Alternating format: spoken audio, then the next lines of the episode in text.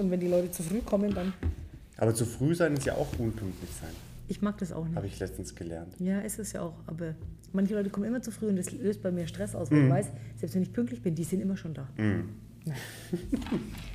Ich nehme es zur Kenntnis. Freue mich, dass wir uns sehen. Okay.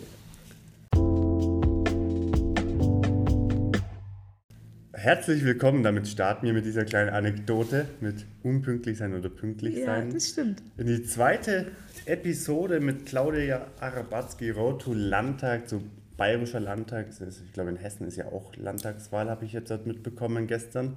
Selber Tag. Ähm, das letzte Mal haben wir so ein bisschen über dich gesprochen, auch Ziele und Themenbereiche, sage ich mal. Und heute soll es eigentlich eher mal darum gehen, Claudia, wieso eigentlich Politik? Politik hat ja jetzt auch nicht den besten Ruf oder Politiker und PolitikerInnen. Ähm, was war denn so dein Anlass damals in, in die Politik zu gehen? Also wenn du zurückgehst, so lange ist es ja wahrscheinlich noch nicht her, weil du ein bisschen jünger bist. Das ist sehr nett, dass du das sagst, sehr charmant. Aber ich muss dich leider enttäuschen, es ist tatsächlich ziemlich lang her, Heißt, weil ich bin jetzt 50, bin aber seit ich 16 bin politisch aktiv. schon sehr lange. Ja, ich habe am Schacher Gymnasium Abitur gemacht und in der 9. Klasse oder 10. Klasse war im Sozialkundeunterricht das Thema Jugendorganisationen von Parteien und da habe ich mit einer Freundin damals das Referat gemacht zu den Jusos und das war erledigt und dann dachten wir, wir werden da auch aktiv. Und dann bin ich da hingegangen, fand es aber nicht so prickelnd damals und dann hat uns der damalige Juso-Sekretär zu den Falken geschickt. Und da bin ich dann hängen geblieben bei den Falken und habe 16 Jahre lang Kinder- und Jugendarbeit gemacht. Und die ist schon politisch auch gewesen, weil es ist ja ein politischer Kinder- und Jugendverband und da war ich eben auch Landesvorsitzende. Und dann kam 2001, muss es gewesen sein, die Anfrage von Günter Gloser damals, dem Parteivorsitzenden von Nürnberg, ob ich nicht Lust habe, für den Stadtrat zu kandidieren. Damals in der Generation Uli Mali, der auch kandidiert hat als OB und sich halt damals ein Team zusammengestellt hat. Und da war ich eine Person, die sie sich ausgedacht haben, gerade für den Bereich Kinder- und Jugendbildung und solche Dinge, weil ich halt da schon sehr, sehr lange jetzt aktiv war. Und dann habe ich damals noch studiert und habe aber gerade erfolglos das Physikum in Zahnmedizin äh, hinter mich gebracht und habe die Möglichkeit gehabt, entweder zu wiederholen oder auszusteigen, weil ich eigentlich auch das ganze Studium sehr aktiv in meiner Falkenarbeit war. Wie gesagt, als Landesvorsitzende in Bayern auch dauernd unterwegs, durch, von Regensburg nach München ins Allgäu, im Bayerischen Wald, kreuz und quer durch Bayern. Das war schon immer meine totale Leidenschaft. Und dann habe ich mir gedacht, ja, da bin ich dabei und das mache ich. Und darum habe ich mich entschlossen, eine Ausbildung zu machen, nicht weiter zu studieren und aber in Stadtrat mich aufstellen zu lassen und bin auch auf Anhieb mit einem damals sehr guten Listenplatz 12 2002 eben mit Uli Mali in den Rat der Stadt Nürnberg gewählt worden. Deswegen Welche- ist es schon lang, weil ich für 50 Jahre, was ja vielleicht kann man sagen jetzt nicht uralt ist, aber schon seit 22 Jahren im Stadtrat bin. Das ist schon lang, das stimmt. Sehr lang. Also Sehr ich gehöre auch zu den. Ältesten, also den lang, den lang. Am, am längsten dabei. Genau. Nicht zu den Ältesten, würde ich jetzt Nee, nee, sagen. ich gehöre nicht zu den Ältesten, aber ich gehöre zu denen am längsten dabei. Genau Mhm. so ist es. Jetzt hast du gerade gesagt, du hast eine Ausbildung gemacht. Als was hast du die Ausbildung gemacht? Der Beruf heißt Werbekauffrau. Mhm. Heute heißt er Kauffrau für Marketingkommunikation, Mhm. bisschen schicker. Aber in, meiner, in, meinem Gesell, in meinem Brief von der IHK steht noch drin Werbekauffrau.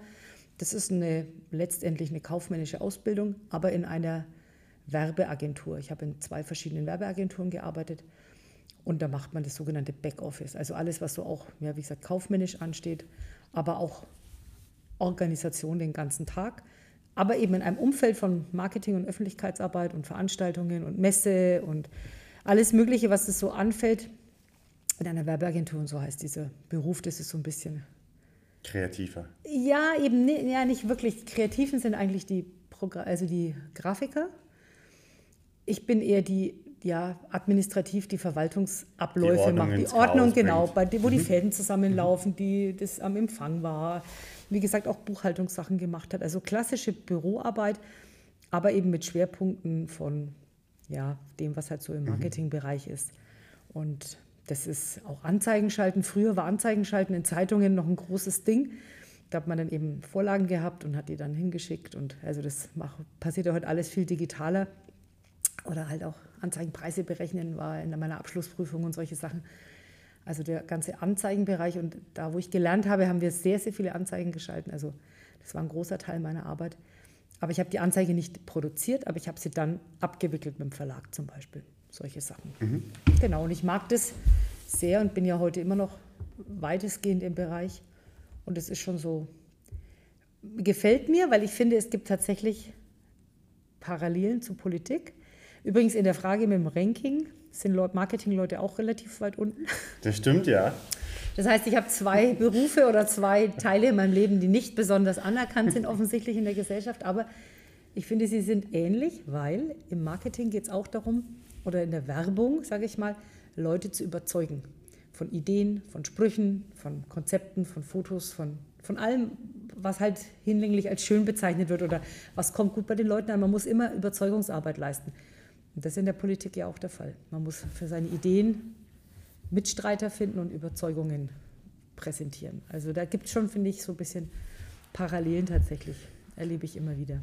Lass uns noch mal ein bisschen zurückgehen jetzt ähm, beim Referat. Wieso denn da ausgerechnet die Jusos? Ach so, weil ähm, damals gab es halt die jungen Grünen, die junge Union und die Jusos und ich habe mich für die Jusos entschieden, weil ich aus einem Elternhaus komme, wo schon SPD viel diskutiert wurde oder klar war, dass ähm, mein Elternhaus SPD nah ist. Ich weiß gar nicht, ob die da schon Mitglieder waren, aber zumindest waren wir eine SPD-nahe und sozialdemokratische Familie, sage ich mal. Und da war für mich klar, ich interessiere mich für die SPD und ähm, bin selber neugierig, was die so machen. Und dann haben wir uns halt gedacht, dann nehmen wir die SPD. Mein Opa war tatsächlich eher, nicht nur eher, sondern bei der CSU. Mhm. Aber wir haben uns für die SPD entschieden, weil ich kann jetzt nicht mehr genau sagen, warum, aber vermutlich, weil halt zu Hause mit meinen Eltern, wir haben, ich komme aus einem Elternhaus, wo viel diskutiert wurde, auch beim Essen, beim gemeinsamen Essen über alles Mögliche. Meine Eltern haben auch oder lesen auch bis heute jeden Tag Zeitung. Und es war tägliches Gespräch, was so passiert. Und Zeitung, ich bin mit Zeitung groß geworden und habe jetzt natürlich als Jugendliche nicht so viel gelesen, aber es gab sie immer und immer wieder mal. Und wie gesagt, zu Hause wurde viel diskutiert und auch auf Familienfeiern wurde sehr viel diskutiert, natürlich auch kontrovers, weil, wie gesagt, durchaus auch ein Teil nicht SPD war. Aber ich bin damit groß geworden und dann war vermutlich die, waren die Jusos das naheliegendste. Damals übrigens noch im Nürnberger Com haben die sich getroffen. Wie waren denn damals die Jusos? ähm, weil du auch meinst, du bist da, hast dich da nicht so zurechtgefunden und vielleicht, ähm, und wie hat sich vielleicht auch die Politik seitdem verändert und vielleicht auch die Jusos und die SPD im Allgemeinen?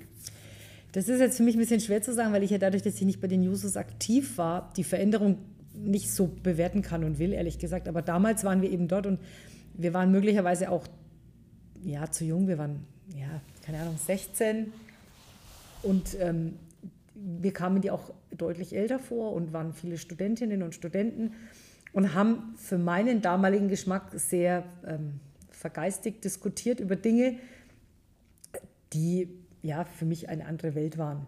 Also ich habe hab mir gedacht, ja, was, was diskutieren die jetzt da? Und es hat mich halt nicht gepackt, mhm. sagen wir es mal so. Aber es war, war irgendwie so, vielleicht auch das Gefühl, ja, was machen die da? Ist das mein Ding? Ich weiß es nicht. Aber grundsätzlich Interesse. Und dann hat es eben dieser, damals hatten die auch noch einen hauptamtlichen Juso-Sekretär. Und der hat dann schon gemerkt, dass es für uns jetzt vielleicht irgendwie nicht so toll war. Ich, es war, glaube ich, auch der Arbeitskreis Frauen oder wie der hieß. Und es war auch damals noch nicht so mein Thema, auch ehrlich gesagt. Das hat sich jetzt bei mir auch erst im Laufe der Jahre entwickelt. Und das ja, war einfach nicht mein Ding. Und dann hat der gesagt, pass auf, geh doch mal zu den Falken, die machen auch politische Arbeit, aber die machen eben auch Freizeit, auch Freizeitdinge wie für Wochenenden und Zeltlager und ähm, auch ein politischer Verband, wie gesagt, nennt sich ja Sozialistische Jugend Deutschlands und macht es da mal. Und da war es dann aber tatsächlich so, dass dann da der Funke übergesprungen ist und die politische Kinder- und Jugendarbeit ja so meine Herzensangelegenheit gewonnen ist, geworden ist. Wo du ja auch immer noch aktiv bist. Mm, nein, also in der, in der klassischen Falkenarbeit bin ich nicht mehr aktiv. Da, da bin ich tatsächlich hm. zu alt. Also das, ich, ich mache jetzt nicht mehr mit Kindern Freizeiten, das gar nicht mehr. Ich war 16 Jahre im Zeltlager. Das mache ich gar nicht mehr. Ich bin aber in einem der Posten, die man so als sogenannte Altfalkin macht. Ja. Ähm, wir haben eigene Häuser, die wir betreiben als Verein, wo die Kinder hinfahren können, aber auch andere.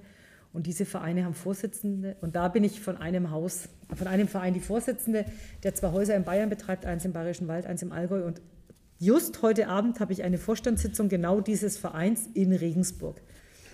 Passend also zu unserem ja, heutigen Thema. Ich war heute noch nach Regensburg und habe eine Vorstandssitzung und da besprechen wir eben, wie es um die beiden Häuser steht. Aber das ist jetzt keine Falkenarbeit. Das gehört dazu mhm. und ich bin auch noch Mitglied und ich fühle mich auch der Sache noch verbunden und es wird auch nie aufhören.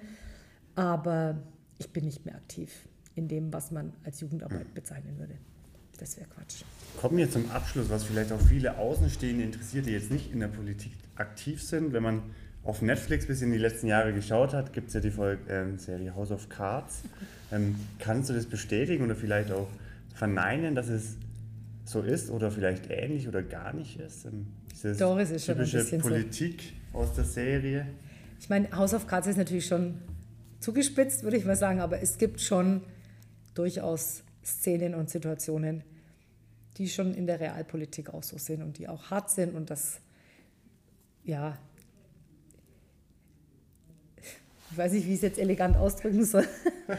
Aber ja, es ist nicht aus der Luft gegriffen. Es ist einfach nicht aus der Luft gegriffen. Wie gesagt, Serien und es wird dann zugespitzt, aber es ist schon so ein Spiel manchmal und man braucht ein, tatsächlich ein sehr, sehr, sehr dickes Fell. Das ist gar keine Frage. Und Hast du denn ein Beispiel für uns vielleicht? Anonymisiert. Das ist ganz schwierig. ich glaube, da kann ich keins geben, weil das wäre Nee, ich glaube wirklich, Kevin, ich kann da kein konkretes Beispiel bringen, weil ich sage mal, Kommunalpolitik ist jetzt vielleicht auch nicht wirklich so vergleichbar mm. mit dem, was da jetzt in England, ähm, ich rede jetzt vom Premierminister, sondern hier, aber ich kann mir ein Beispiel überlegen fürs nächste Mal, das ehrlich gesagt, wir. weil da erwischte mich jetzt ein bisschen kalt, ob ich ein Beispiel hätte mit House of Cards. Vor allen Dingen anonymisiert ist natürlich auch schwierig, weil, naja, also du kannst Die handelnden Personen sind ja jetzt bekannt, sage ich mal, und ich will da jetzt auch keine Namen. Du kannst auch Namen nennen. Also unser Zuhörer freut es bestimmt, die Partei vielleicht nicht. Aber ähm, da verbleiben wir doch einfach so ja. zum Abschluss unserer zweiten Episode an diesem sonnigen Freitag. Traumhaftes Wetter. Ähm, ja, wir haben jetzt gleich Wahlkampfkommission und dann schauen wir weiter, wie es geht mit meinem Weg in den Landtag. Und wir sind dabei. Heißt, wenn du wissen willst, wie Claudia Arabatzki in den Bayerischen Landtag einzieht, auf Listenplatz 4, dann schalte unbedingt auch in der nächsten Episode wieder ein. Heißt am besten Nürnberg Times abonnieren und natürlich der Claudia auf Facebook und Instagram folgen, damit du auch in Zukunft nichts mehr verpasst. Bis zum nächsten Mal. Ciao. Ciao. Bye, bye.